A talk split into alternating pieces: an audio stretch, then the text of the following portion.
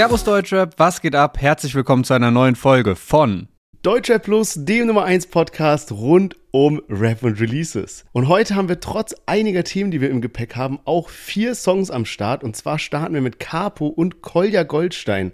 Die beiden haben einen Track zusammen veröffentlicht und er heißt Ghetto Star.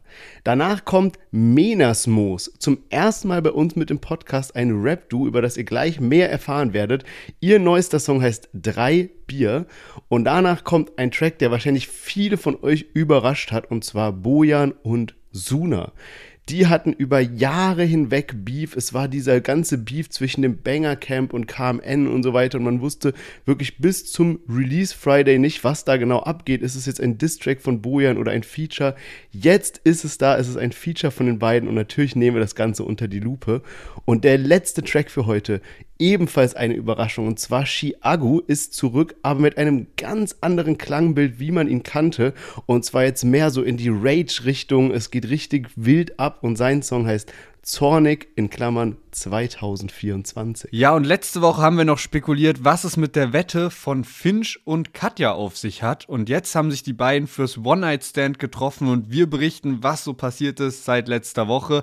Außerdem hat Enno angekündigt, dass er ein Mega-Startup gegründet hat mit 2 Millionen Investment und wir haben heute zwei Themen dabei, wo sich viel spekulieren lässt. Kitty Cat hat angekündigt, die Agro-Ansage Nummer 6 zu leaken. Dazu hat sich jetzt auch noch Flair geäußert und Shindy hat eine ominöse Tracklist rausgehauen und man weiß noch nicht für welches Projekt. Auch da sprechen wir ein bisschen drüber, auch über die Songtitel und so. Also, so viele Themen wie heute hatten wir lang nicht mehr dabei. Freut euch auf eine unterhaltsame Folge. Wir hören uns gleich nach dem Intro wieder. Let's go!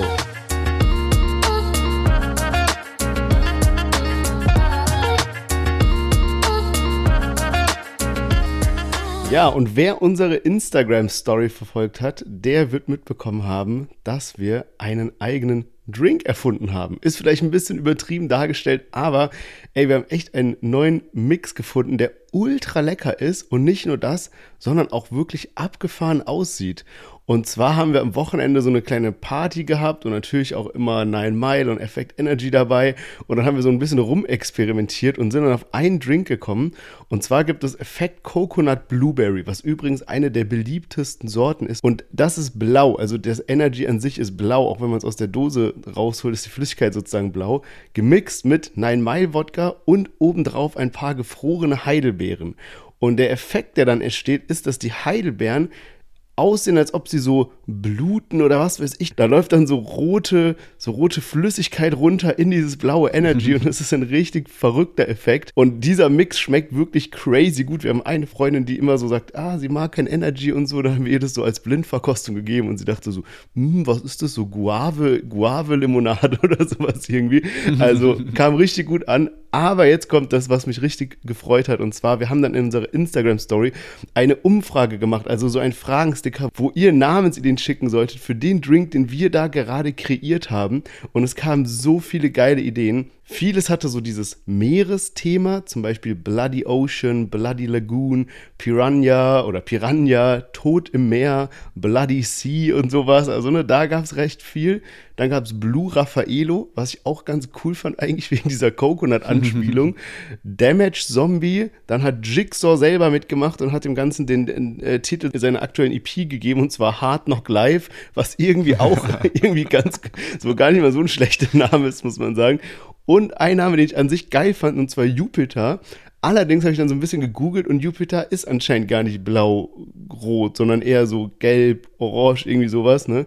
Und was, was ist denn so dein Favorit? Wie, wie könnten wir diesen Drink taufen für die Zukunft? Ich finde auch, der Drink sieht richtig, richtig krass aus. Und jetzt, wo du die Namen so vorgelesen hast, gefällt mir eigentlich Bloody Lagoon ganz gut. Also gerade so Lagoon, finde ich, passt irgendwie zu dem Drink. Mhm. Fand ich irgendwie jetzt so beim Hören so, der Name ist auf jeden Fall rausgestochen. Ja, ich finde den auch stark. Ich irgendwie was, ich fand auch noch Piranha ganz gut. Also so diese Meeresanalogie ja. irgendwie, weil so Piranha auch so ein kurzer Name ist. Aber dann lass uns doch gerne noch eine Abstimmung machen, wo wir unsere Top 4 mit reinnehmen und dann könnt ihr entscheiden, wie wir diesen neuen Drink taufen.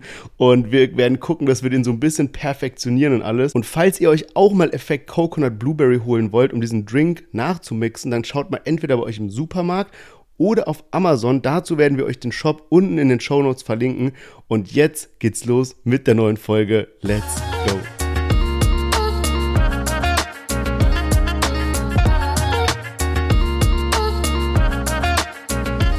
Schön, dass ihr alle eingeschaltet habt. Mein Name ist Lennart, ich bin hier mit Sherwin. Herzlich willkommen zu unserem Deutschrap-Podcast. Und wir haben heute geile Songs dabei. Wir haben richtig, richtig viele Themen dabei. Deswegen würde ich sagen, starten wir mal direkt durch mit dem Chart-Update der letzten Woche. Und wir fangen mal an mit den Albumcharts. Und zwar haben wir da auf Platz 9 Azad. Der hat einfach ein Album rausgehauen, wo so viele Features drauf sind. Also ich glaube, es gab einen Solo-Track. Also der hat auch krasse Kombinationen mit auf dem Album und wirklich sehr prominente Gäste mit drauf. Ihr müsst euch mal die Tracklist dazu reinziehen. Und auf Platz 3 auch sehr starke Platzierung Disaster und Jugglers. Habe ich aber auch nicht richtig mitbekommen, Krass. aber ich habe neulich schon gedacht, so irgendwie machen die ganz schön viele Lieder zusammen, weil ich die irgendwie so in deutscher brandneu wieder gesehen hatte, aber jetzt macht alles irgendwie Sinn. Also Platz 3, echt eine gute Platzierung. Und in den Singlecharts haben wir auf Platz 21 Luciano mit seinem Intro, auf Platz 18 Zivo, auf Platz 16 Paula Hartmann und Tilo, die wir ja letzte Woche mit dabei hatten. Und auf Platz 5 höchster Neueinstieg in den Singlecharts Billa Joe und Faroon. Also die beiden Youngstars, einmal aus dem Camp von Summer Jam und aus dem Camp von Arca außer Kontrolle, haben sich zusammengetan und ja, haben auf jeden Fall richtig rasiert sehr, sehr stark. Und wir haben heute auch ein paar Kollabos mit dabei. Und wir starten mal direkt durch mit Capo und Kolja Goldstein und Ghetto Star. Ganze Killer stinken nach verbranntem Plastik. Nachtschicht, schwach und verpacktes Taschen macht mich wach die ganze Nacht lang. Mein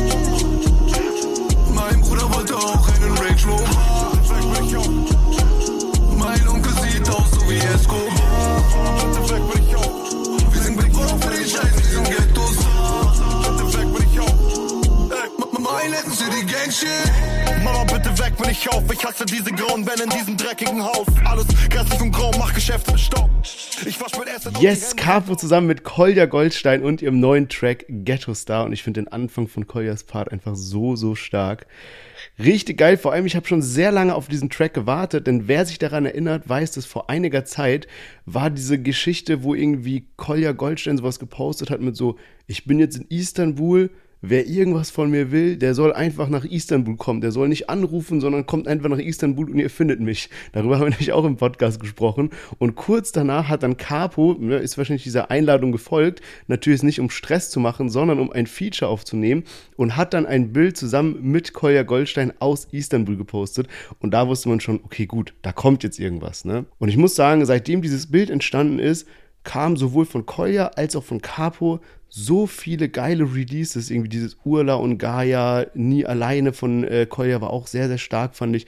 Oder von Capo, der hat letztens was Releases hieß Wellness im Palace, wovon ich auch crazy Ohrwurm hatte. Ja, Mann. Ja, gell, weil es eigentlich so voll das mhm. dumme Ding, aber irgendwie immer dieses Wellness im Palace und sowas, so, so Wörter, Ja, ja, die Hook hat sich bleiben. übel häufig wiederholt, ja, so, Mann. aber irgendwie hatte das trotzdem was, also muss man ihm lassen. Ja, man, safe. Nee, und deswegen, also, guck mal, beide hatten so voll die starke Performance gerade. Dann ja auch wirklich wirklich ein Feature, was sehr vielversprechend ist, einfach von den Artists her. Und ich muss aber jetzt sagen, was ich gehört habe, hat mich nicht überzeugt. Ich finde den, den Part geil, gerade von Koya, von Cabo gar nicht mal so sehr. Aber was mich so ein bisschen nervt, ist, dass sie bei der Hook nicht mehr rausgeholt haben. Weil da hätte Cabo halt wirklich was abliefern können, wie beispielsweise bei diesem Wellness in Palace oder sowas, ja. Aber es ist halt nur dieses, mein Bruder wollte auch einen Range Rover, Onkel sieht aus wie Escobar, wir sind irgendwie Ghetto-Stars. Und es ist so, ich finde, mir fehlt da so ein bisschen was und dass die beiden da leider ein bisschen Potenzial verspielt haben. Sehe ich überhaupt nicht so. Also ja? ich finde okay, dieses Lied viel besser als die Releases, als die Solo-Releases aus den letzten Wochen. Ich finde auch die Hook richtig, richtig geil. So das, was er da so mit reinbringt, diese Aussagen, die sind so ein bisschen ja, auch irgendwie lustig so oder haben irgendwie so eine, so eine Aussage auch, die mhm. krass kommt. Und ich finde, es ist so eine typische Capo-Hook, aber eine von den guten, eine von den starken. Und ich finde, es gibt dem Lied einen krassen Vibe. Und zum Beispiel dieses Wellness im Palace hat natürlich auch was, aber ich finde, es hat auch so ein bisschen was Nerviges. Und Ghetto Star finde ich jetzt wirklich sehr gut gelungen von Capos Seite aus. Und Kolja float darauf auch krass. Und ich finde halt auch die Hook gut. Also, ey, ich, mich hat das Lied krass überzeugt. Also wirklich, wirklich stark. und weil du jetzt auch schon gesagt hast, ne, hier Istanbul und so, Capo ist, glaube ich, auch selbst sehr häufig in Istanbul. Wir hatten ja auch das Lied von Capo, Bobby Van Damme und Farid mit drin. Und da hatte ich mir dann so eine Art Making-of angesehen. Ich glaube, es war bei Roos oder so auch. Der war, glaube ich, auch beim Videodreh mit dabei. Und das haben die nämlich auch in Istanbul gedreht. Und ich finde es so krass manchmal. Man erwartet gar nicht, dass diese Videos dann so aufwendig sind. Aber wenn man dann mal sieht, wie viele Leute da involviert sind und alles, und die haben mhm. das dann auch One-Take gedreht und so, das sind manche Sachen, fallen dir auch gar nicht auf, wenn du einmal kurz übers Handy das YouTube-Video, das Musikvideo dir anschaust, sondern du checkst es erst so richtig, wenn du dann so ein Making-of siehst und so. Und da, wie krass das eigentlich aufgezogen war, dann so mit lauter Containern drumherum und so. Also schon richtig richtig, richtig stark. Und andere Sache noch wegen Istanbul. Du hast ja Urla und Gaia, gerade den Titel erwähnt von Kolja mhm. Goldstein. Mhm. Und da hatten wir uns ja gefragt, was bedeutet dieser Titel? Warum diese zwei Wörter zusammen und so? Und äh, da hat Kolja Goldstein jetzt aufgelöst, dass es eben zwei Restaurants in Istanbul sind. Aber ich finde es so witzig, weil die Wörter so wirklich zusammenpassen. Ja, so wie ja. Romulus und Remus oder so mäßig. weißt du, was ich meine? Ja, also, aber ich meine, also selbst dann, also das, wir hatten ja so eine Umfrage dann auch bei äh, Insta, glaube ich, gepostet, weil wir halt wissen wollten, was damit auf sich hat. Und ich glaube, diese Antwort kam sogar auch relativ schnell irgendwie, dass jemand gesagt hat, ja, ist irgendwas ähm, also es kam auch sowas rein wie eine Stadt in Türkei oder Restaurants in Dubai oder so, kam auch, haben auch manche gemeint und sowas. Aber ich glaube, was halt wichtiger ist, ist eigentlich so, warum jetzt diese beiden Restaurants und das Restaurants, die berühmt sind, dass da irgendwie so Mafia-Geschäfte ablaufen oder so. Weißt du, was ich meine? Also klar ist es jetzt so eine oberflächliche Erklärung, aber ich glaube, spannender wäre nochmal zu wissen, was denn da abgeht in den Restaurants. Ich glaube, er wollte einfach nur ein bisschen Hack geben. Also ich glaube, ich meine mich zu erinnern, dass er auch in einem Interview darüber geredet hat und da halt meinte, ey, er geht da halt einfach häufig essen. Okay. Ich bin mir jetzt tatsächlich nicht mehr zu 100% sicher, ob es Restaurants in Istanbul waren oder vielleicht echt in Abu Dhabi, wo er sich ja im Moment aufhält. Aber ich glaube eigentlich, es war Istanbul. Fast ein bisschen enttäuschend bei Kolja Goldsteiner, wenn sowas ganz Normales dann als Erklärung ist. Was ich auch geil fand, so äh, in puncto auf dieses Gangster-Image von Kolja Goldstein. Er isst in dem Video ein Apfel. Und wenn man das jetzt so hört, dann denkt man so, naja gut, also der isst halt einen Apfel, ne, mit einer Hand, beißt dann da rein und sowas. Nee, nee, falsch gedacht. Ein Gangster isst seinen Apfel nämlich anders. Und zwar so eine Hand den Apfel, andere Hand so ein Messer und schneidet dann so Apfelbutzen ab und isst die so vom Messer runter. Das sieht so richtig, so richtig gefährlich aus, wie der sein Apfel da isst. Geil, darauf habe ich gar nicht so genau geachtet. Ja, es war nur so im Hintergrund, es war so beim Capo-Part, aber da musste ich auch irgendwie so denken, so Junge, wild, alles, was er macht, irgendwie, irgendwie Gangster. Und was ich auch witzig fand, er hatte so eine Jacke an, weiß gar nicht mehr, was es war, irgendwie so Patagonia, Columbia oder ich, diese, diese Outdoor-Brands, ne? Und ich weiß nur noch damals, da war das so ein Ding als so Haftbefehl, so sein Anfangshype hatte sozusagen und auch so ein bisschen der ganzen Welt erklärt hat, was, wie es denn ist, so ein Gangster zu sein, wie man sich verhält und so, dann kam er irgendwann an mit so einer Jack Wolfskin-Jacke, weil er so meinte, ey, so die krassesten Gangster tragen Jack Wolfskin, weil in den anderen Sachen wirst du so kontrolliert, aber wenn du Jack Wolfskin trägst, dann bist du halt so, weißt du, dann kannst du an den Bullen vorbeilaufen, aber trotzdem irgendwie so deinen kriminellen Scheiß machen und so. Und irgendwie hat mich so das Outfit von Kolja Goldstein richtig wild an diese, an diese Aussage erinnert. Ja, da ist eigentlich auch ein Feature noch offen, Haftbefehl und Kolja Goldstein. Goldstein. Vielleicht kommt das jetzt als nächstes. Mhm. Ich habe ja gerade schon gesagt, ne, Kolja Goldstein, Interview und so, da gab es nämlich eins mit TV Straßensound. Und da hat er sich dann auch zu Line geäußert, wo im Raum stand, ob die gegen Bushido gerichtet ist oder nicht. Ich lese nochmal die Line vor. Was für jeder deiner Freunde fickt jeden meiner Freunde. Ich wollte dich mal fragen, Bro, wie lebt es sich als Zeuge? Und bei der Line wusste man ja nicht ganz genau, ist damit jetzt Bushido gemeint? Das hat sich irgendwie schon sehr so angehört, weil jeder kennt ja auch das Bushido-Lied, jeder meiner Freunde und deswegen war es schon auch ein bisschen offensichtlich. Und Bushido hatte sich ja diesbezüglich dann auch in seinem Podcast geäußert und hat gesagt, weiß nicht, ob das jetzt eine Anspielung auf mich ist. Falls schon, fände er es halt schwach, weil die sich anscheinend irgendwo in Dubai oder Abu Dhabi in der Mall begegnet sind und sich auch so mit Handshake begrüßt haben. Und Kolja hat jetzt im Interview mit Davut bestätigt, dass diese Line in Richtung Bushido ging, hat aber auch betont, dass es kein Diss ist und er nur die Wahrheit spricht. Und dann war aber auch irgendwie so ein Cut mit dabei, also keine Ahnung, wie viel da noch weiter geredet wurde. Also er hat schon auch so zwei Minuten darüber gesprochen.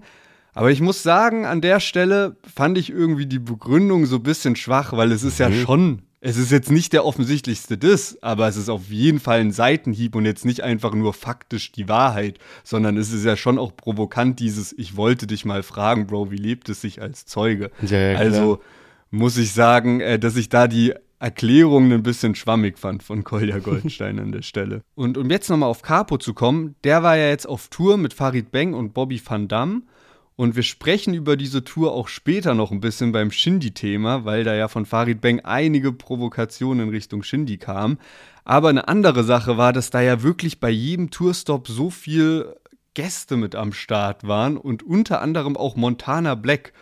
Und man hat es dann in den Tourblogs auch gesehen, ne? Montana Black irgendwie mit Kollega und Farid Bang am Lachen und so. Und Montana Black hat dann auch in seinem Stream nochmal über diesen Abend geredet und auch über Farid und Kolle gesprochen und aber auch über Capo und hat irgendwie gemeint, dass Capo so eine Cartier-Kette angehabt hat und Montana Black wollte die sich auch, also hat schon mal überlegt, sie sich zu kaufen und so. Und dann hat er irgendwie so Capo so mehrmals Props dafür gegeben und hat so gemeint, ey, ich feiere die wirklich richtig. Und. Capo hat dann einfach irgendwann gesagt so, ey, wenn du willst, ich schenk sie dir.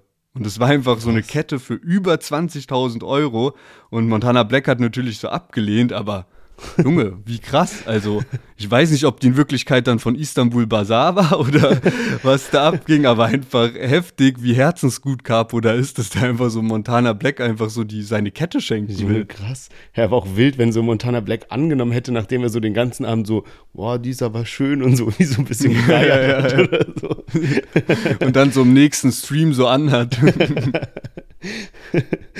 oh, geil. Ich würde sagen, wir machen mal weiter mit einer Gruppe, die wir bisher noch nie im Podcast hatten, auch noch nie nicht mal erwähnt haben, glaube ich. Und zwar Menasmus. Wir kommen auch gleich dazu, was es überhaupt mit diesem äh, ominösen Namen auf sich hat. Aber zunächst hören wir erstmal in den neuen Track rein. Das ist sehr wild, geht so ein bisschen in die KIZ 102 Boys Richtung oder so. Auch gleich mehr dazu. Drei Bier heißt der Song und jetzt hören wir mal rein. Gut dabei. Pimmelstein, hart, Bier, ne guck es läuft und ist nicht mal teuer. Ist die Flasche leer, kauf ich mir von dem Pfand eine neue.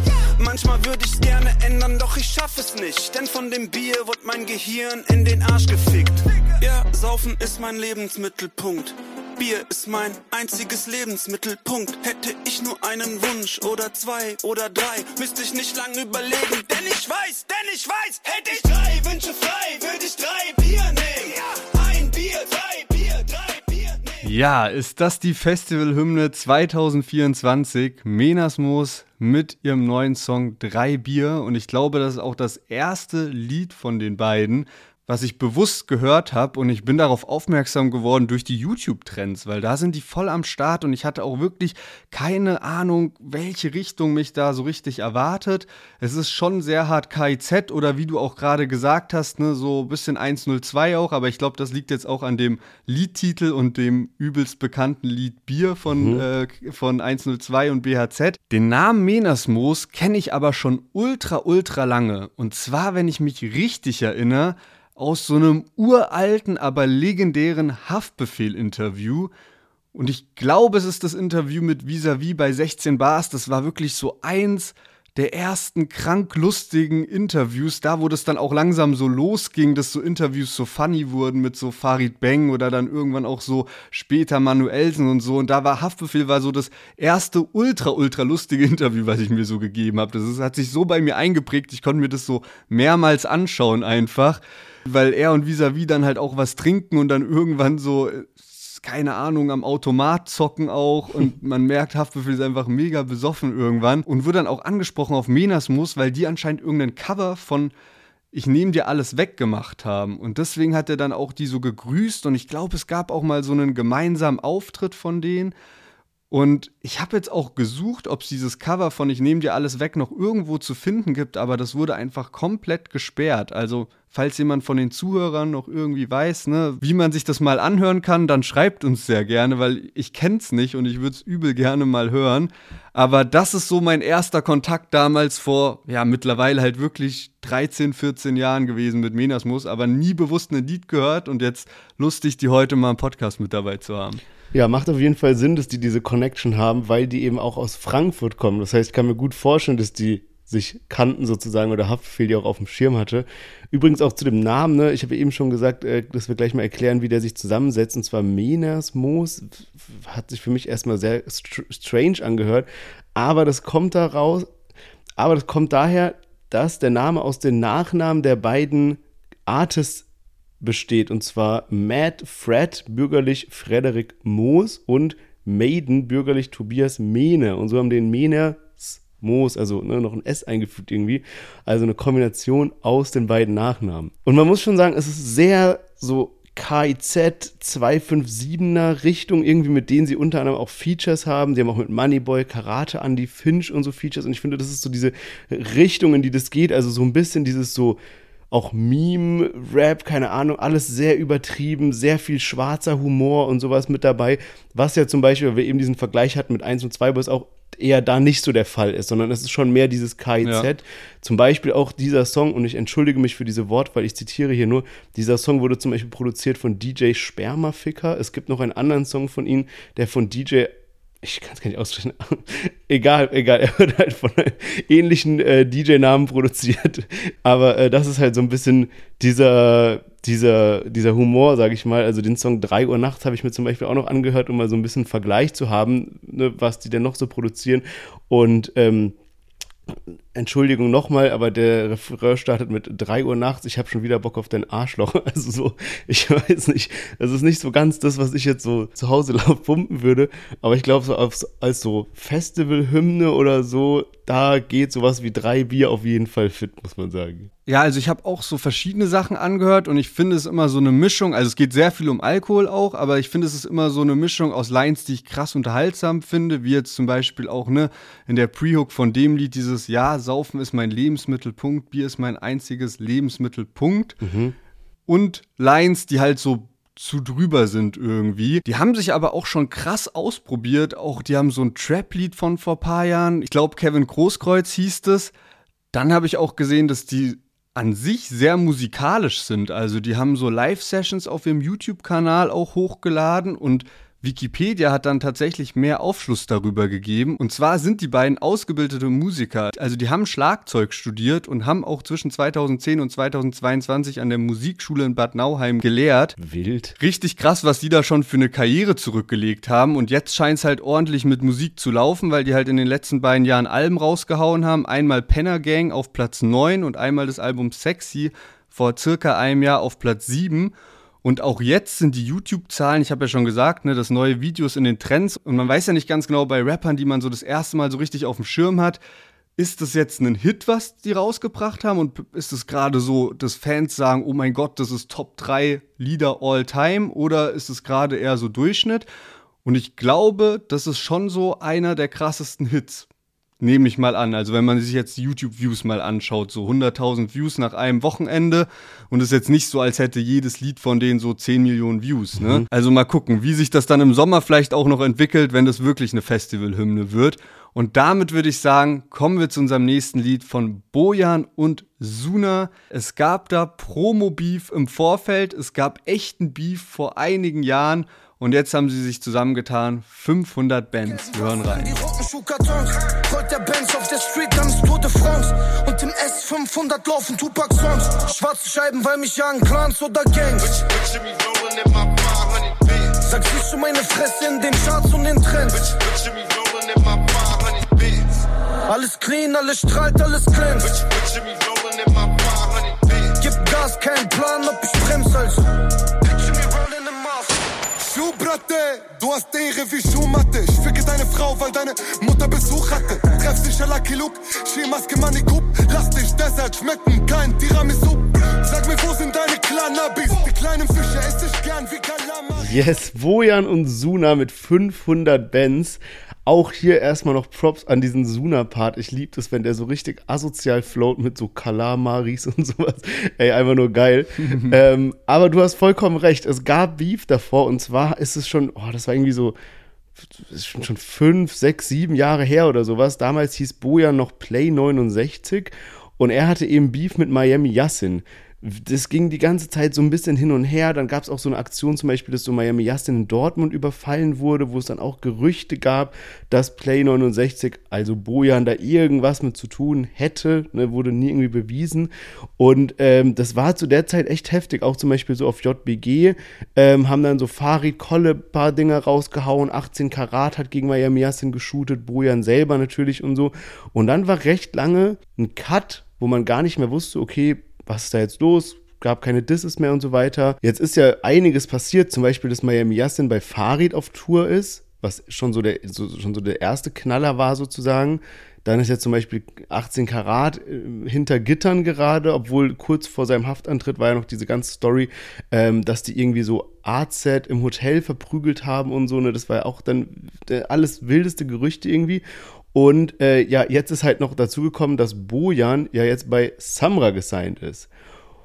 Und sehr überraschend kam jetzt eben dieses Feature, weil eben niemand genau wusste, was ist Phase, haben die noch Beef, haben die keinen Beef mehr. Sie haben das Ganze jetzt auch in ein äh, bisschen so Promo-Beef angekündigt sozusagen, was Lennart eben erwähnt hat. Und zwar haben sie es angekündigt und man hat so ein bisschen gedacht, okay, Bojan haut einen Diss-Track an Suna raus. Und dann hat der eine eine Story gepostet, der andere gerepostet, so du wirst schon sehen, Pipapo, leg dich mit mir an oder was. Das war so ein bisschen so Promo-Beef und dann kam der Song raus. Und ich muss sagen, ich finde den Song wirklich nice. Also er ist einfach so qualitativ guter Song mit dieser Reference, mit diesem 500 Bands und sowas. Ich finde, beide haben in ihrem Part gut abgeliefert auf eine sehr unterschiedliche Art und Weise. Bojan viel mehr so, so auf, aufs Textliche geachtet, sage ich mal, dass es so ein sauberer Text ist und Suna eher darauf, dass es so ein asozialer in die Fresse Rap ist, aber so der Mix ist einfach ganz geil. Und ich glaube auch, der Track ist in sich ganz gut angekommen, aber trotzdem muss sich gerade Bojan jetzt mit ein bisschen Kritik auseinandersetzen, weil halt die Leute sagen, ja, okay, erstmal, was sollte dieser Promo-Beef? Und auch so von wegen so, ey, du hast 18 Karat verraten, der ja gerade hinter Gittern ist und offiziell noch Beef mit den einen hat und jetzt machst du einen Track mit denen. Ähm, das war eben so ein Vorwurf, der jetzt im Raum stand. Aber ich mache jetzt mal hier einen kurzen Cut und gebe mal den Ball an dich über, weil ich mega gespannt bin, wie du den Song findest und wie du zu diesen Vorwürfen stehst. Ja, also ich finde den Song nicht schlecht, aber es ist kein Lied, was ich häufiger anhören werde. Ich glaube, ich mag auch gar nicht den aggressiven Suna, den du gerade beschrieben hast sondern Suna hat für mich immer so eins unter zehn Liedern, was ich dann so komplett feier, weil es einfach irgendwie so Gänsehautlied ist. Und dann kommt aber auch lange wieder nix und so Suna auf richtig harten Rap, weiß nicht, das gibt mir einfach nicht so viel. Also hat mir auch noch nicht so viel gegeben. Und ich hätte es tatsächlich spannend gefunden, wenn von Bojan ein Distrack rausgekommen wäre, so wie er es angekündigt hat. Er hat ja, also, die haben es ja auch nicht bis zum Schluss offen gelassen. Ne? Also es kam mir dann schon zwei Tage vorher ihm die Ankündigung, okay, die machen einen Song zusammen. Bojan hat sich auch entschuldigt dafür, für diesen Promo-Beef. Die wollten halt ein bisschen Spannung aufbauen, kann man ja auch verstehen. Andererseits, dieses Element ist auch einfach ein bisschen ausgelutscht und ich glaube, die waren sich halt dessen auch, ne, die waren sich einfach bewusst, dass es jetzt auch nicht so mega korrekt ist und dass sich da auch die Fans drüber abfacken werden. Und bevor man dann halt nur negative YouTube-Kommentare kassiert, löst man das lieber mal so ein, zwei Tage vorher schon auf. Und Bojan hat sich aber dann eben auch noch geäußert zu dieser 18-Karat-Geschichte. Also das ist dann wirklich so ein ernsthafter Vorwurf, mit dem er sich eben auseinandersetzen musste, weil die beiden eben damals zusammen Beef gegen die ganze KMN-Truppe hatten. Und 18 Karat ist ja mittlerweile eben im Knast, wie du auch schon gesagt hast. Und Bojan hat eben gesagt, ey, er will eigentlich gar nicht so viel über 18 Karat reden, weil macht man nicht. Der eine ist hinter Gittern, kann sich nicht so direkt dazu äußern und man will ja auch nicht irgendwie jetzt ein Beef anfangen oder so. Und Bojan hat aber eben gesagt, dass die beiden schon länger keinen Kontakt mehr haben und hat auch so bisschen als Entschuldigung so genommen, so, ey, 18 Karat hatte auch mit Leuten schon was gemacht, mit denen Bojan nicht ganz so cool wäre und deswegen ist das jetzt eben auch so in Ordnung. Und dass die eben damals auch schon miteinander gesprochen haben, alles gut ist und man gesagt hat, ey, man geht getrennte Wege, man folgt sich auch noch gegenseitig, damit es eben nicht an die Öffentlichkeit gerät, dass man mittlerweile keinen Kontakt mehr hat und viele irgendwie so fragen, ey, habt ihr Beef? Sondern es ist halt einfach so, jeder geht seinen Weg, man hat nichts mehr miteinander zu tun, aber an sich kein böses Blut zwischen den beiden. Was ich mich jetzt gefragt habe, ist, einerseits, was ist jetzt mit AZ? Weil der ist ja so ein bisschen so außen vor, sage ich mal. Ich habe ja eben noch erwähnt, dass er mit 18 Karat so einen heftigen Beef hatte. Mit dieser ganzen Hotel-Story, die er dann auch so Barello, glaube ich, nochmal sehr stark irgendwie gepusht hatte. Und jetzt ist quasi so Suna mit Bojan, Miami Yassin mit Farid Bang, aber so AZ ist noch so ein bisschen, weiß man nicht genau. Plus, was ja auch noch dazu kommt, wenn wir jetzt mal dieses Konstrukt uns hier anschauen und so polizeimäßig mit so roten Fäden verbinden, weiß man ja nicht mal, ob man den Faden von Miami Yassin zu Suna ziehen kann. Also waren zwar mal KMN-Gang, aber zurzeit weiß man ja gar nicht, weißt du? Naja, zurzeit weiß man schon, Miami Yassin ist schon länger nicht mehr bei der KMN-Gang. Also Da Ja, ist, ja, glaube genau. ich, jetzt kein böses Blut, aber Miami Yassin macht sein Ding und das mit Farid Beng war jetzt so das erste Mal, dass die sich zusammen in der Öffentlichkeit gezeigt haben, die ersten Fotos, ersten Videos, aber die haben ihre Sache schon vor paar Jahren auch geklärt. Also das haben die auch nochmal gesagt und betont auch in den äh, Tourblogs und so. Also zwischen Farid und Miami Yassin ist schon länger alles gut und Miami Yassin hat sich ja auch schon länger von der KMN-Gang distanziert. Ich glaube, da besteht jetzt auch kein großartiger Kontakt mehr zwischen Miami Yassin und Suna und AZ. Und ich denke mal, dass Suna das mit AZ besprochen hat. Also, Ja. weil Suna und AZ bilden ja schon noch irgendwie zusammen mit AZs Bruder das KMN-Konstrukt. Ja, ja, genau. Nee, ich, ich meinte eher so von wegen, man, man hat jetzt das Gefühl, wenn man sich diese Schlagzeilen durchliest, dass man sagt, ah, okay, KMN-Gang und ehemaliges Banger-Camp sind jetzt so connected, aber eigentlich sind es ja so getrennte Geschichten, dass jetzt quasi Miami Yassin mit Farid vertragen hat und Bojan mit Suna vertragen hat, sind ja zwei getrennte Dinger, die zufälligerweise Ex-KMN und Ex- Banger-Musik sind sozusagen, ne? Ja, also es sind ja mittlerweile vier Camps einfach. Genau. Weil, ne, Bojan ist ja bei Samra und da gibt's auch Neuigkeiten bei Catalea Edition. Und zwar war das ja bisher immer ein Dreiergespann. Es gab ja sogar einen Label-Sampler. Aber der dritte im Bunde Anonym geht jetzt seinen eigenen Weg und hat jetzt auch am Freitag einen Song rausgebracht, der tatsächlich mehr Views geholt hat als Bojan und Suna. Und da gab's auch eine Line, misch die Karten wieder neu, ja, du kennst das Spiel, scheiß auf mein Label-Deal, ich bleibe MVP, die sich schon ein bisschen so anhört, als wäre das keine Trennung im Guten von Samra Ja. gewesen. Allerdings hat Samra in seiner Story gepostet, sowas wie, wie so, ja, anonym geht, geht jetzt seinen eigenen Weg, viel Glück und Ja. Erfolg und alles und so ein Bild, wo die beiden sich so auf Bühne umarmen. Also ähm, passt eigentlich nicht so gut zusammen. Aber es gibt auch noch eine andere News zu Samra und zwar, ähm, wahrscheinlich wird er bald Vater. Also es sind bisher nur so Spekulationen, nicht so 100% bestätigt, aber er hat sein Profilbild auf Instagram geändert und dort sieht man, wenn man quasi ranzoomt, ein sehr verpixeltes Bild eines Embryos. Und äh, das lässt halt die Fans darauf schließen, dass er bald Vater wird und es gehen schon die ersten Glückwünsche raus und alles. Vielleicht erklärt das ja auch ein bisschen, warum er nicht mehr ganz so viel Zeit für sein Label hat und jetzt anonym im Guten hat gehen lassen. Ja, das ist gut möglich. Mal schauen, ob es da dann bald auch eine offizielle Bestätigung gibt. Und wenn es euch bis hierhin gefallen hat und ihr keine Folge Deutsche Plus mehr verpassen wollt, dann holt jetzt mal kurz euer Handy raus und lasst einmal ein Abo da, da wo uns gerade zuhört. Jede Woche neuesten Gossip, die aktuellen Themen, alles rund um Deutschrap und neue Releases, die wir anhören und besprechen. Also, wenn ihr Lust darauf habt, dann gerne ein Follow dalassen. Und jetzt kommen wir zum letzten Song für heute und zwar Chiago. Wir hatten es letzte Woche schon angekündigt. Die Hörprobe ist jetzt auch schon ein bisschen länger draußen. Eigentlich sind es ja auch zwei Songs. Da sprechen wir aber gleich mal ein bisschen genauer drüber. Und zwar Zornig in Klammern 2024. Wir hören rein. gesagt, ein Rapper hat mich gedisst. Doch das ist egal, bin ein Star, juckt mich doch nicht. Ich vergess nicht, wo ich herkomm, wegen Fame, bleib mit der Clique. Im, Im Club zusammen Bretter ziehen wie Jane und William Pitt. Ich bin zurück, bin zurück, ich bin back. Ich werd gehasst im Internet. Früher in der Schule wurde ich immer umgesetzt. Hab kein Chef, doch schätze knapp drei Mille umgesetzt. Seitdem mein Arzt und ich droppten etwas gemeinsam. Dann hat sich seine Gage in etwa verdreifacht. Letztes Jahr hab ich alles gefickt wie ein Nymphoman. 2024 verdiene ich wie Ilkay Gündogan. Denk mal drüber nach.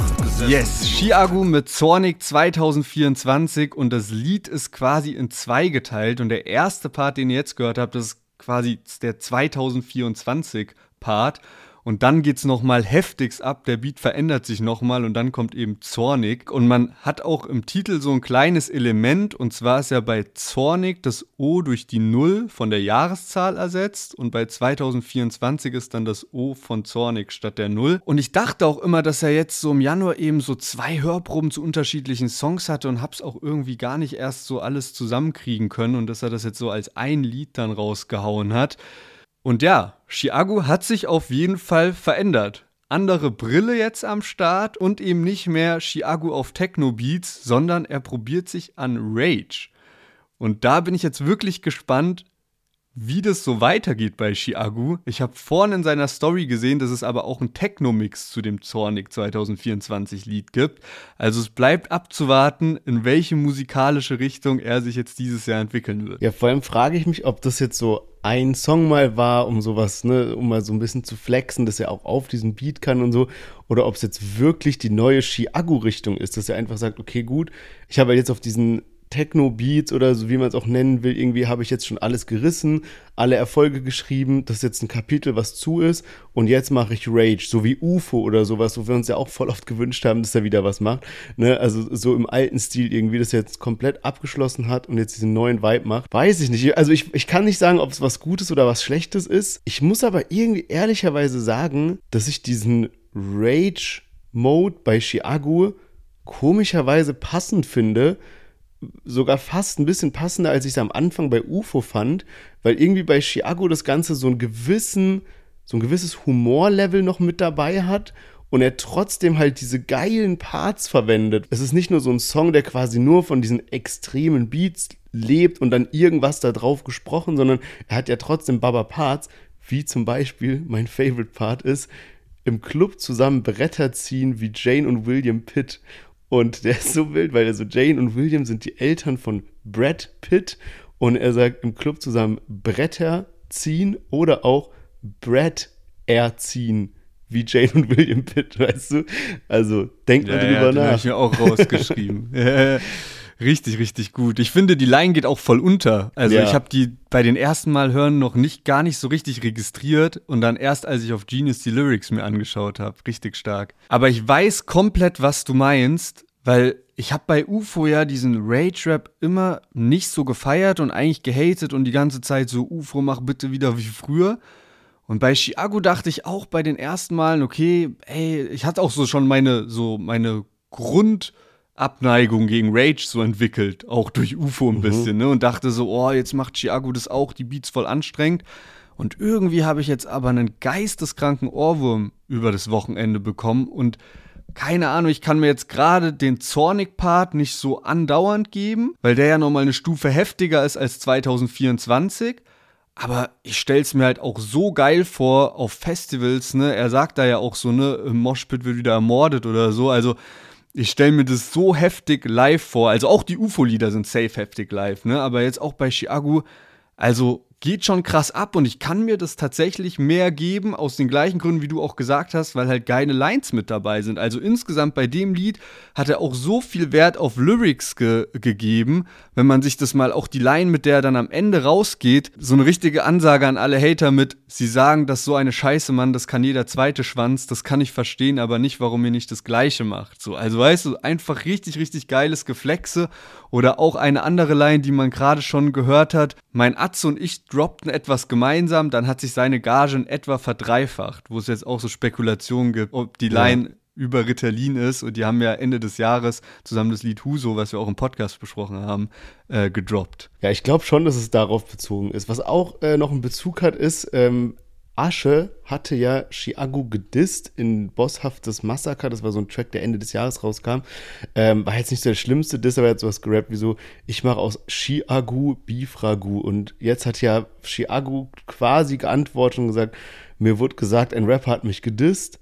Doch das ist egal, ich bin ein Star, juckt mich doch nicht. Also, ne, so indirekt irgendwie geantwortet. Eine andere Sache, die mir noch aufgefallen ist, und zwar haben wir mal vor einiger Zeit im Podcast darüber gesprochen, dass eine Erfolgsstrategie von Drake darin besteht, dass er immer die richtigen, aufstrebenden jungen Künstler zu dem richtigen Zeitpunkt gefeatured hat oder sich mit denen irgendwie hat blicken lassen, was auch immer, um immer weiter so auf so einer Hypewelle zu schwimmen, dass er nie so der alte Drake ist, den hat man ja schon von vor zehn Jahren gehört, sondern dass er immer wieder in diese jungen Hype-Dinger reingerutscht ist, sei es zum Beispiel bei einem Central C zum Beispiel oder so, ne, das ist jetzt, was mir gerade einfällt.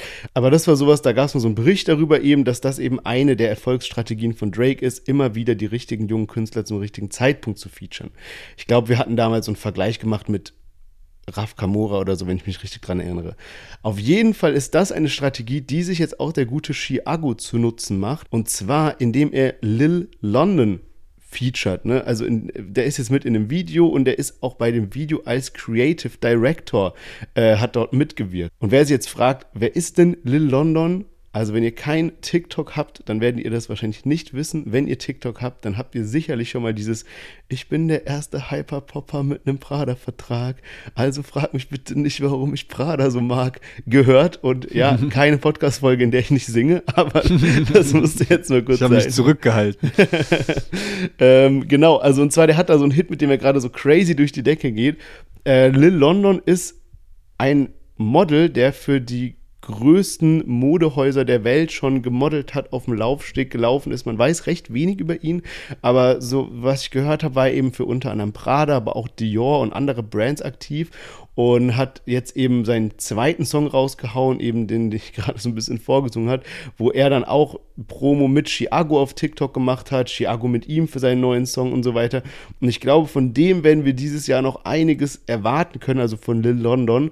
Und deswegen auch eine gute Strategie von Chiago, jetzt genau auf ihn zu setzen, weil ich glaube, das passt auch so ein bisschen die beiden zusammen jetzt mit dieser Rage-Move irgendwie Lil London mit seinem Hyper-Popper-Prada-Ding im Fashion-Game drin und sowas. Das ist auch nochmal so eine Komponente, wenn die jetzt bei Chiago mit dazukommt, die war jetzt bisher noch nicht so komplett crazy, dass er so in diesem Fashion-Game so richtig drin ist. Er war eher auf so Vintage-Klamotten und sowas.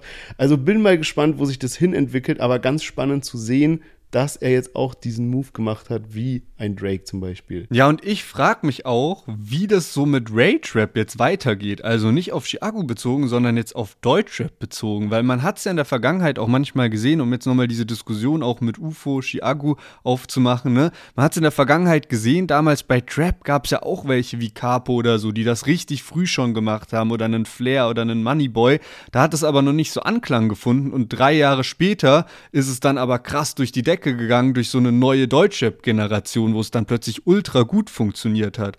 Und jetzt kann es ja auch sein, dass so ein UFO seinen ersten Versuch gewagt hat und überhaupt Deutschrap damit ein bisschen vertraut gemacht hat. Und Chiago nimmt es jetzt vielleicht und bringt es nochmal an eine breitere Masse oder so, dass Leute wirklich sagen, okay, das ist ja echt geil. Und wer weiß, wer vielleicht dieses Jahr dann nochmal eins draufsetzt und dieses Element vielleicht auch komplett für sich entdeckt und damit komplett rasiert und irgendwie Rage Rap, wer weiß, was uns da dieses Jahr erwarten kann ne? Keine Stimmt. Ahnung. Ich finde, man kann es natürlich nicht so mit Trap vergleichen, aber vielleicht mit diesem Drill-Hype von vor zwei, drei Jahren. Da bin ich mir auch nicht mehr ganz sicher, wer war da der Erste, der es dann wirklich nach Deutschrap gebracht hat. Aber man weiß, dass zum Beispiel Luciano das halt voll zu seinem Element gemacht hat und da halt auch einfach als der Beste angesehen wurde. Und es hat ja auch krass funktioniert und Luciano hat sich dadurch auch nachhaltig zu im Moment dem krassesten Deutschrap-Artist gemacht und geprägt. Ne? Also das hat den übelst nach vorne gebracht.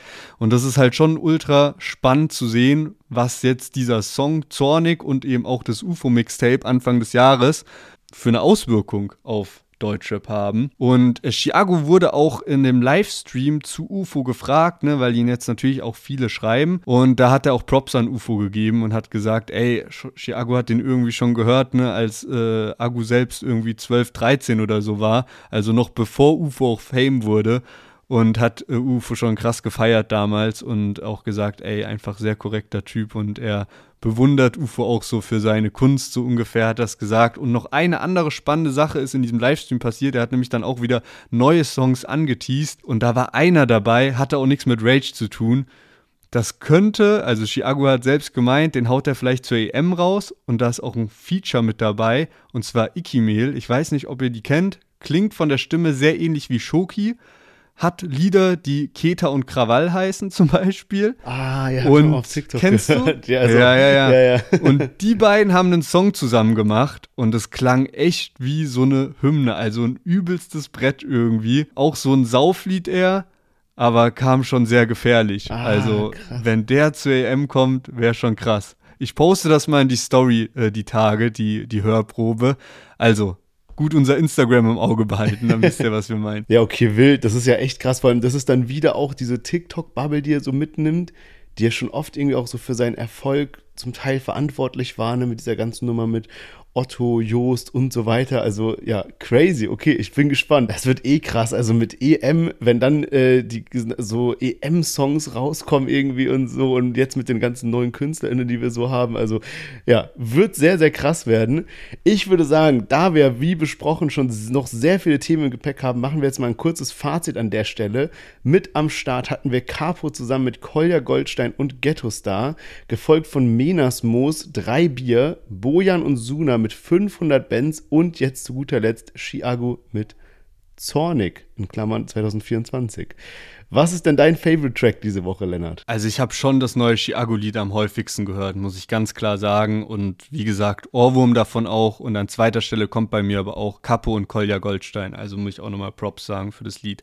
Wie sieht's bei dir aus? Ja, also ich habe auch zornig viel gepumpt, aber ich muss auch echt sagen, bei mir geht so, ist es so eine Doppelspitze auch mit Bojan und Suna, weil irgendwie dieser, diese Hook mit diesem reingescratchten 500 Bands und sowas äh, irgendwie bei mir auch einen krassen Ohrwurm ausgelöst hat. Also war auf jeden Fall eine gute Woche, muss man sagen. Gar nicht mal so viele Releases, aber die, die kamen, waren dann schon ganz geil. An der Stelle möchte ich mal ganz kurz über unseren Partner Y-Food sprechen, denn jetzt haben wir schon seit ein paar Wochen die Collab und ich möchte heute mal ein bisschen darauf eingehen, was denn unsere aktuellen Lieblingssorten sind weil wir wurden ja wirklich ausgestattet mit allen Sorten, die es so von Y-Food gibt.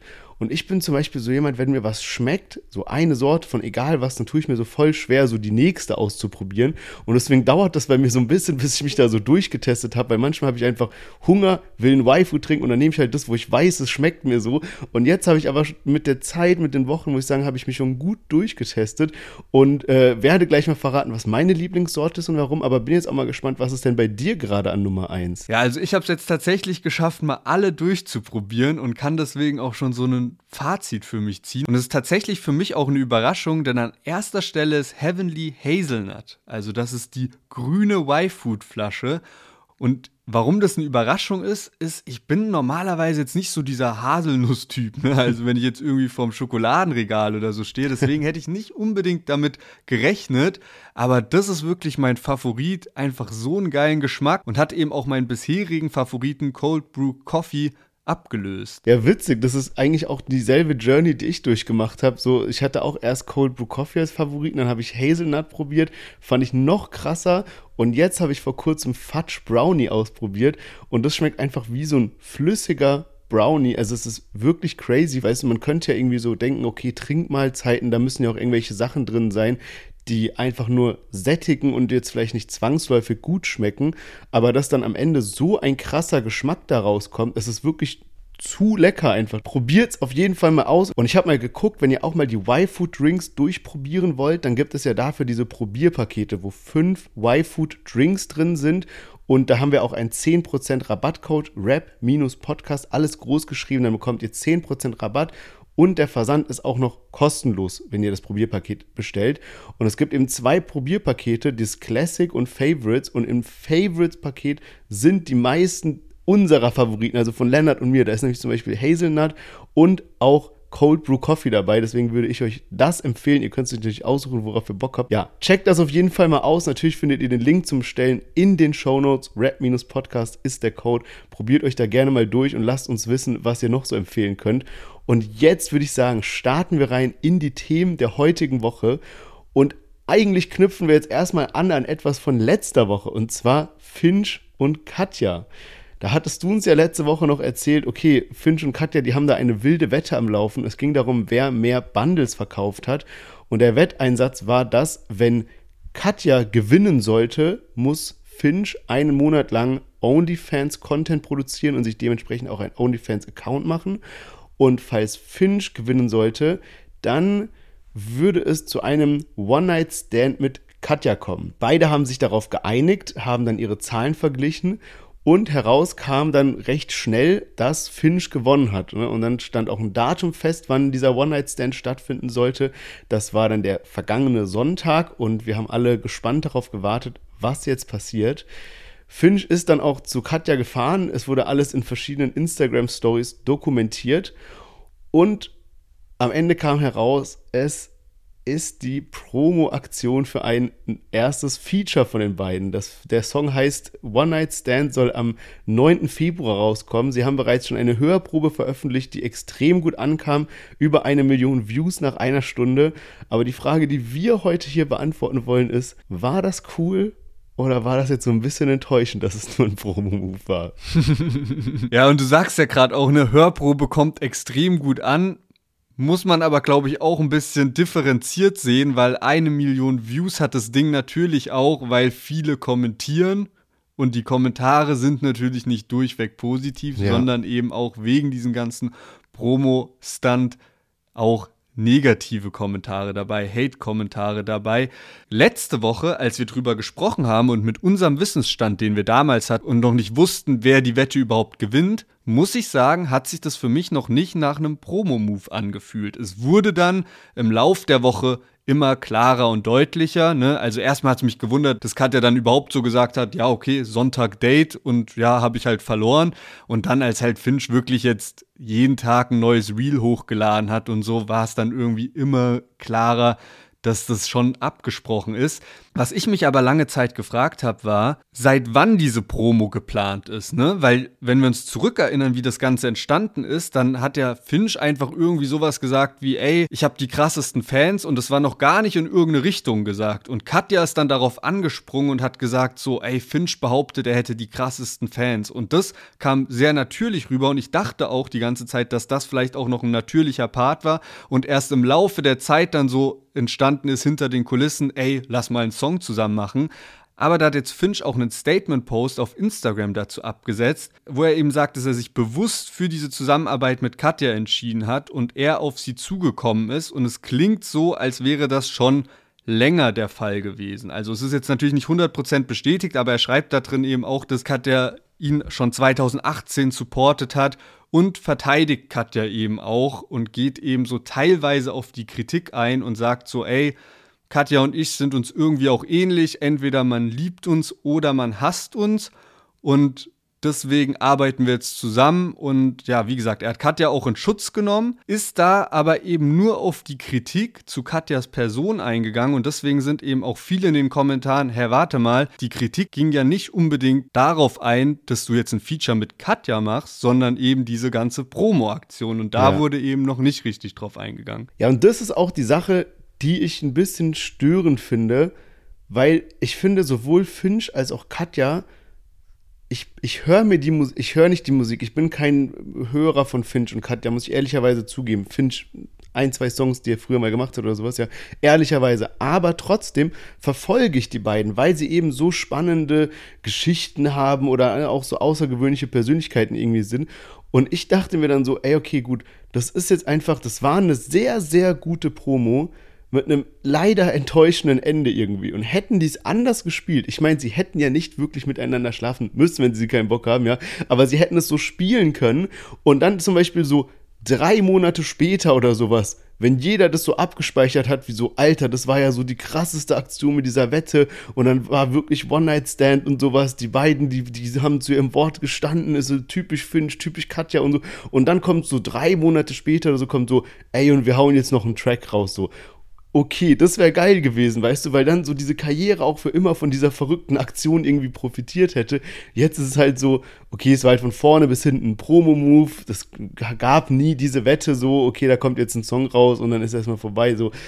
Ich finde es ein bisschen enttäuschend. Ich fände es andersrum, wäre es irgendwie witzig gewesen, weißt du? Das wäre so wirklich was, wo man, ja, keine Ahnung, hätte man lange drüber reden können. Ja gut, aber was hättest du dir denn dann am Sonntag erwartet von dem Date? Also, wenn die jetzt wirklich miteinander geschlafen hätten, was hätten die denn dann machen sollen, deiner Meinung nach? Also, ja, nein. So, also, wie willst du das denn so mitteilen? Oder, also, weißt du, ich finde, es ist jetzt auch nicht enttäuschend, dass die so nicht mit, es war ja dann irgendwie schon absehbar. Also, ich habe nicht damit gerechnet, dass jetzt Katja und Finch wirklich in die Kiste steigen und wie willst du da die Fans dran teilhaben lassen? So geht ja dann nur mit so Pornhub oder OnlyFans-Account. Nein, nein, nein, ich meine einfach nur so, so wie sie es davor gemacht haben, einfach danach auch. Natürlich sollen die das Ding jetzt nicht filmen oder sowas, sondern einfach nur so weiterspielen, weißt du, so, dann hat er halt eine Story, wie er wieder nach Hause fährt und was weiß ich und äh, kommen immer mal ein paar Stories die nächsten Tage und dann ist es so ein bisschen vorbei und alle wissen so, okay, gut, das ist jetzt anscheinend passiert und dann kommt halt die Ansage zu einem gemeinsamen Ja, Song. okay.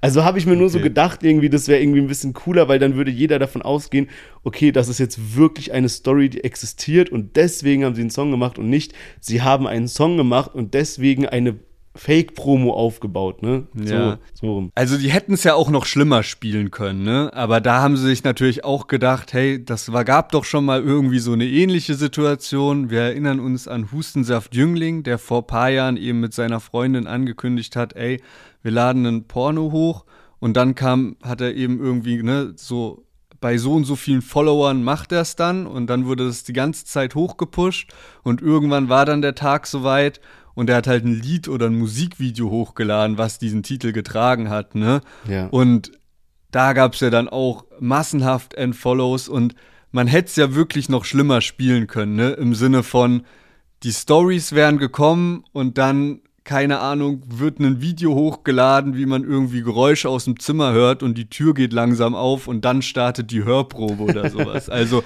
das wäre ja auch möglich gewesen, aber ich denke, die beiden waren sich auch bewusst, okay, lass es nicht zu sehr auf die Spitze treiben damit, sondern lass vielleicht auch die Tage davor schon ein bisschen den Eindruck vermitteln, dass sich die Leute darauf einstellen können, dass das alles ein Promo-Move ist. Also wir werden auf jeden Fall den Song mit reinnehmen. Am 9. Februar ist es soweit und dann hören wir uns das ganze Ding mal an.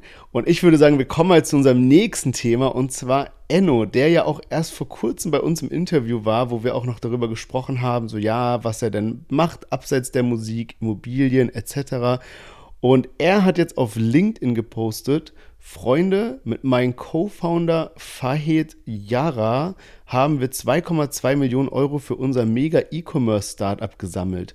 Nach zwei Jahren harter Arbeit ist es endlich soweit. Countdown läuft, in 30 Tagen launchen wir. Stay tuned für mehr Infos. Und das fand ich irgendwie ganz spannend, weil so wirklich so richtig seriöse Tech-Startups oder sowas mit Deutschrappern als Gründer fallen mir gar nicht so viele ein. Und äh, wenn sie jetzt irgendwie 2,2 Millionen Euro gesammelt haben, ne, also das ist ja, also bedeutet quasi von Investoren Geldern gesammelt haben, das ist schon eine gute Summe, muss man sagen, für ein E-Commerce-Startup.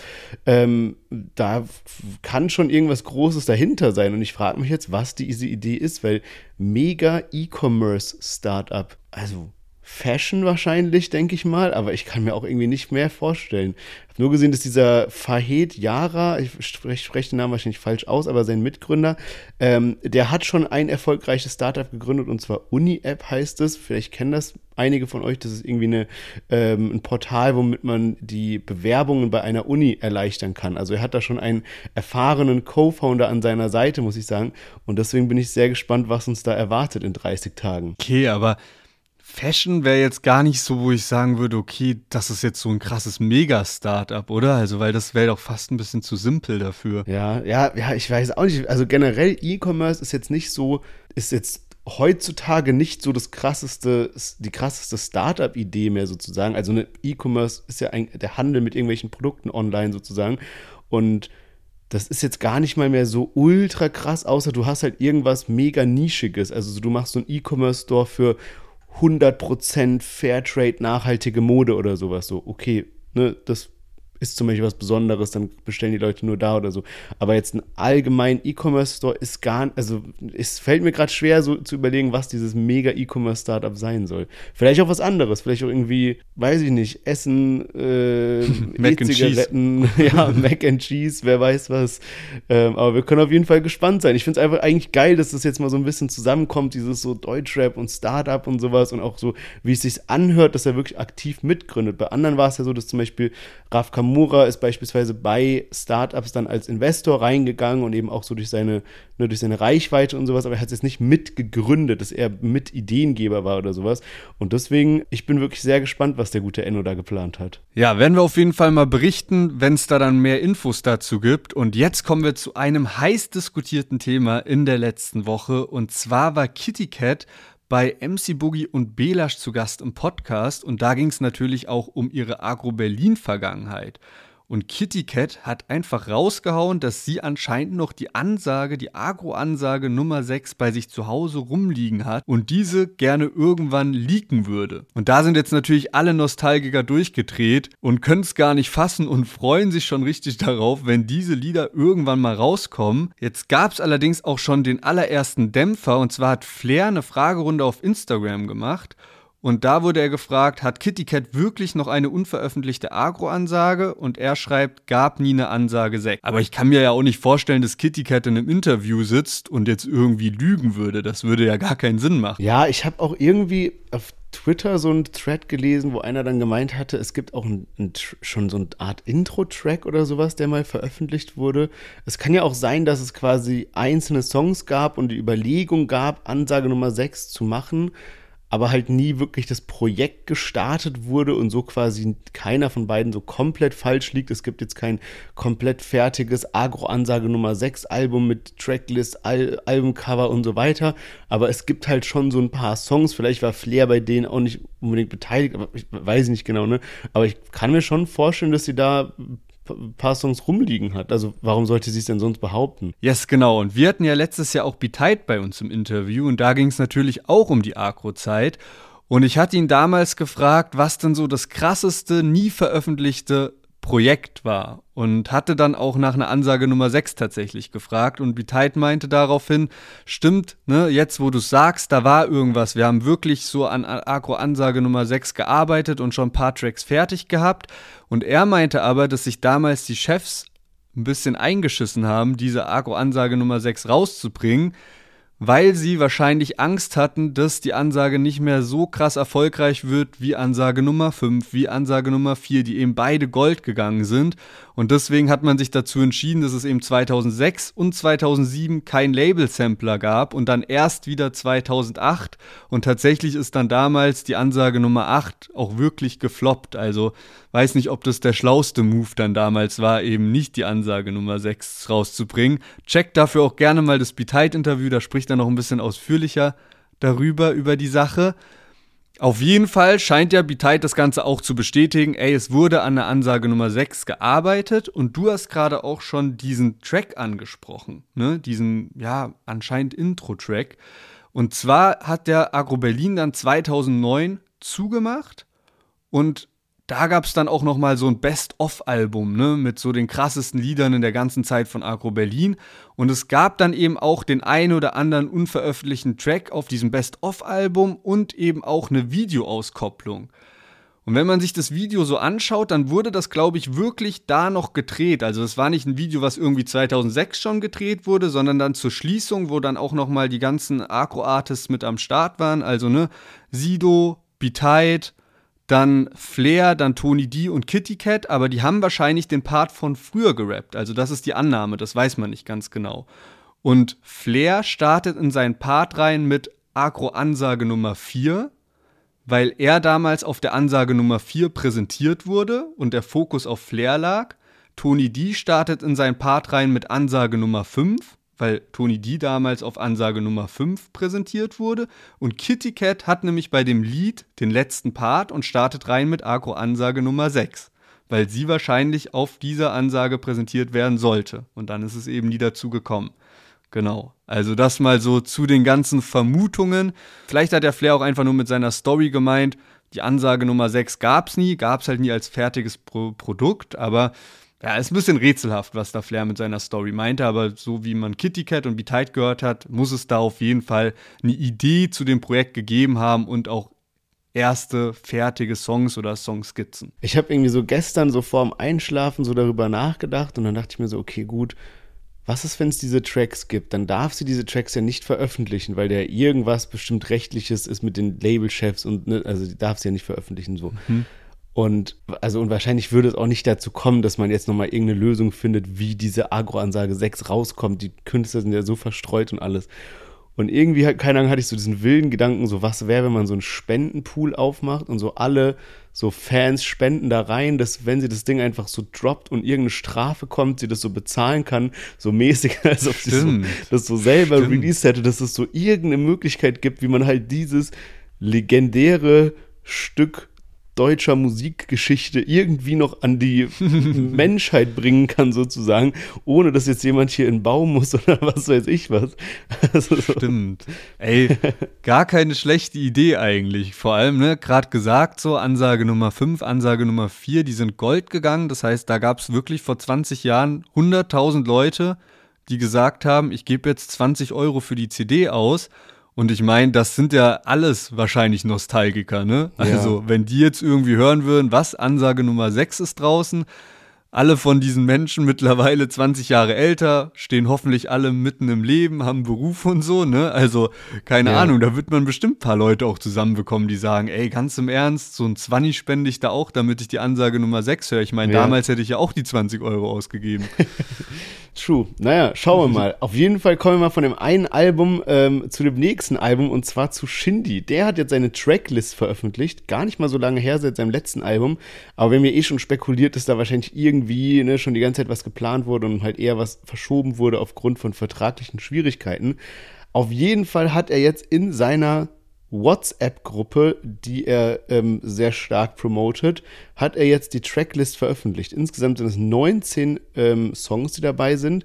Features sind nicht genannt. Es gibt allerdings zum Beispiel einen Song, der heißt Pimp Sports 2 und jetzt kam mir letztens erst Pimp Sport raus mit OG Kimo. Also man kann davon ausgehen, dass das dann vielleicht der zweite Teil ist schon und die direkt zwei Songs aufgenommen haben. Ansonsten lesen sich die Tracks eigentlich so wie so wie man von Shindy so die, die Titel erwarten kann, sozusagen.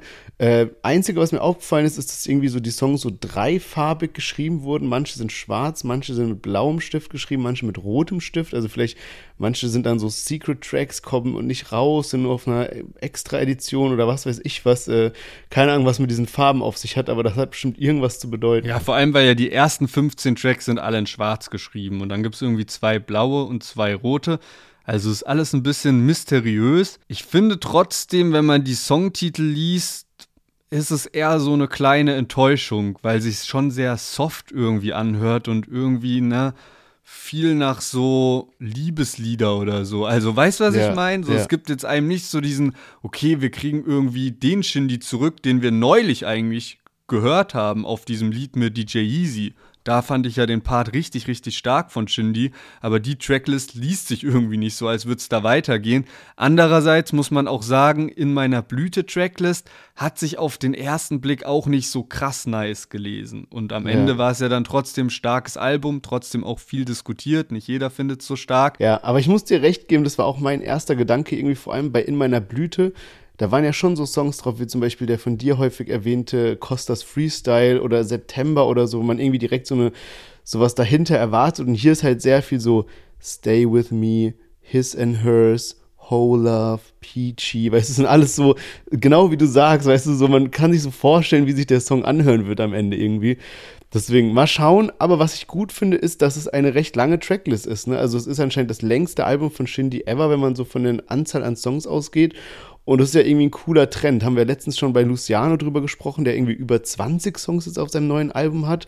Bei Shindy jetzt irgendwie 19. Bin auch mal gespannt, was da so an Feature-Gästen mit drauf ist, neben OG Kimo. Aber an sich erstmal eine positive Nachricht für alle Shindy-Fans da draußen, dass wir eine Tracklist zu einem Album haben und die zumindest mal recht umfangreich ist. Ja, genau. Und er postet ja auch dazu ganz unverbindlich. Ich denke aber, da muss ja jetzt auch bald Musik rauskommen, weil so ultra früh haust du doch keine Tracklist raus. Da machst du also, ne, du lässt doch jetzt deine Fans dann nicht sechs Monate warten.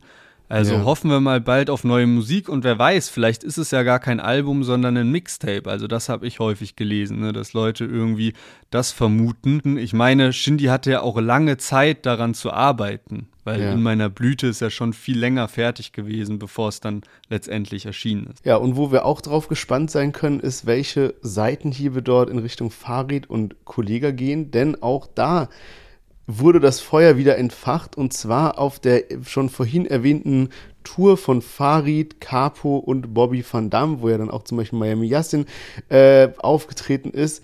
Da gab es einen sehr heftigen anderen Auftritt und zwar von einem Shindy-Double. Da war ein Teilnehmer von Icon X Mate, der sich quasi als Shindy-Double verkleidet hatte und der dann auf die Bühne kam und dann ging der Beat von Affalterbach los und er hat quasi den kompletten, also die komplette Hook plus ein Part und nochmal Hook irgendwie gerappt. Aber ja, ich habe ja vorhin schon so viele äh, kritische Wörter gesagt, von daher kann ich hier auch mal den ersten Part kurz vorlesen. Äh, schlimmer wird's gar nicht mehr. Und zwar Blow ein Cock, Papi Pap sagt im Mercedes nonstop, straight in mein so fresh und so clean, es ist voll cream, tut bisschen weh, doch ich mag den Scheiß. also wirklich, also muss man sagen, auch wirklich so Farid-Humor vom Feinsten. Und äh, ich kann jedem empfehlen, egal ob ihr auf der Seite von Farid oder Shindy steht, euch zumindest diesen Part mal zu geben, weil der ist wirklich, es ist schon nicht schlecht gemacht, muss ich sagen. Die haben wirklich den kompletten ersten Part von Affalterbach genommen, auch mit diesem DMX und also alles wird eingenommen irgendwie und den halt einmal umgedreht, aber auf eine Art und Weise, die einfach höchst unterhaltsam ist, muss man sagen. Und ja, also Shindy ist da ja eh schon mit Free Spirit, äh, dass er da tausende Tabus gebrochen hat irgendwie. Von daher finde ich, ist es eigentlich okay, wie Farid da jetzt geantwortet hat sozusagen. Auf jeden Fall eine kreative Art und Weise, um den Beat, um den Beef weiterzuführen. Also Farid hat sich ja auf der Tour wirklich gar nicht zurückgehalten und es war letztendlich irgendwie so ein Tool für ihn, Shindy einfach noch mehr zu fronten. Nicht nur mit diesem Shindy-Double und diesem Affalterbach-Song, sondern auch Quizshow gehabt, irgendwie, ne, wo dann so gefragt wurde, welche Rapperin hat sich Botoxen lassen oder so, ne? Und dann war halt irgendwie Shirin David zur Auswahl und aber auch Shindy.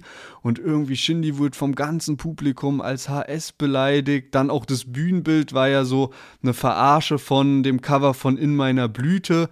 Und Ach, krass. Ne, also genauso wie das Cover von In meiner Blüte, aber halt so einen so einen Schwanz einfach so abgebildet. Also richtig üble Folge heute, aber so war halt Farids Tour einfach, ne? Also ja. Farid hat da ja heftig gestichelt, so dass Shindy da eigentlich auf jeden Fall antworten muss. Und ich finde es auch spannend, weil es war ja jetzt keine Farid Bang Solo-Tour. Und wenn es jetzt die Tour von Farid Bang und Bobby Van Damme gewesen wäre, dann okay, ne? Bobby Van Damme der hat da, glaube ich, auch Bock zu sticheln. Der hat zum Beispiel auch diese Wer will Millionär Quizshow auf der Bühne geleitet, von der ich gerade gesprochen habe. Aber es war ja auch noch Capo dabei. Und Capo und Shindy hatten ja vor zehn Jahren selbst ein Feature zusammen. Und jetzt kann man natürlich sagen, ja komm, das ist ja zehn Jahre her, ne, scheißegal. Aber Shindy hatte ja auch noch mal jetzt vor drei, vier Jahren ein Feature mit Haftbefehl zusammen. Und ich glaube eigentlich, dass zwischen diesen beiden Camps alles gut ist.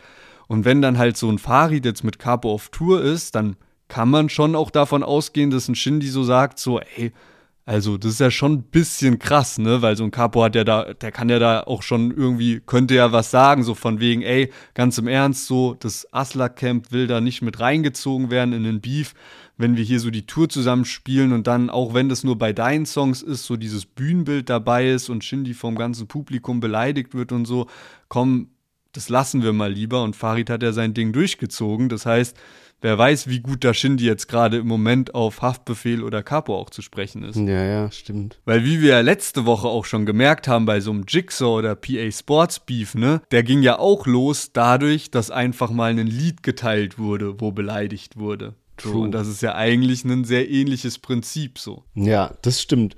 Ich meine, wir können auf jeden Fall zusammengefasst gespannt sein, weil 2024 schon mal mit so vielen verschiedenen Beefs reinstartet.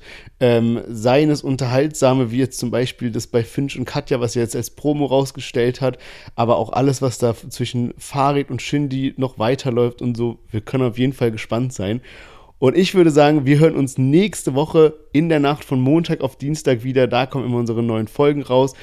Denkt daran, dass ihr diesen Podcast abonniert, um nichts mehr zu verpassen und natürlich auch, um diesen Podcast zu unterstützen. Wenn es euch gefallen hat, hinterlasst gerne eine positive Bewertung. Darüber freuen wir uns sehr. Und damit würde ich sagen, macht's gut. Bis nächste Woche. Ciao, ciao. Bis nächsten Montag. Wir hören uns. Macht's gut. Bleibt gesund.